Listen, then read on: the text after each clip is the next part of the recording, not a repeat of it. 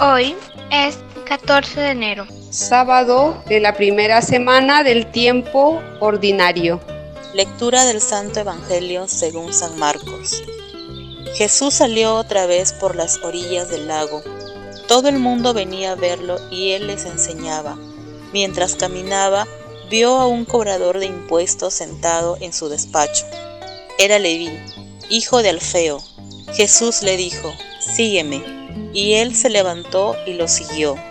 Jesús estuvo comiendo en la casa de Leví, y algunos cobradores de impuestos y pecadores estaban sentados a la mesa con Jesús y sus discípulos.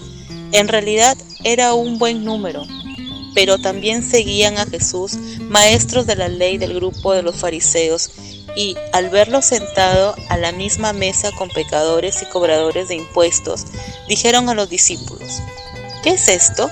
Está comiendo con publicanos y pecadores.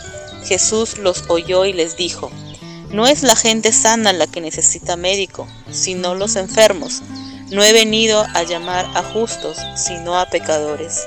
Palabra del Señor. Buen día de Dios, hermanos y hermanas. Desde Morropón nos unimos en oración al canto del gallo para compartir el mensaje de Dios.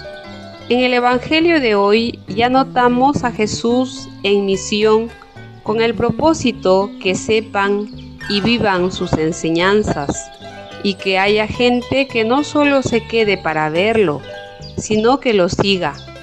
Por eso llama a Leví conociendo su historia de vida, sus actitudes. Lo mira con ojos de bondad frente a una oposición de publicanos y pecadores. A veces tenemos la intuición de que los autosuficientes no conocen su necesidad de Dios y por lo tanto se sentirían fuera de lugar como sus discípulos. El lugar reservado para Dios en sus corazones ya está ocupado. Nos maravillamos ante el poder convincente de la llamada de Jesús en este Evangelio y la respuesta positiva instantánea de Leví que abandona todo para seguirlo. Hoy tenemos esta oportunidad. Dejémonos encontrar y llamar por Jesús. Considerémonos débiles para que Él nos fortalezca.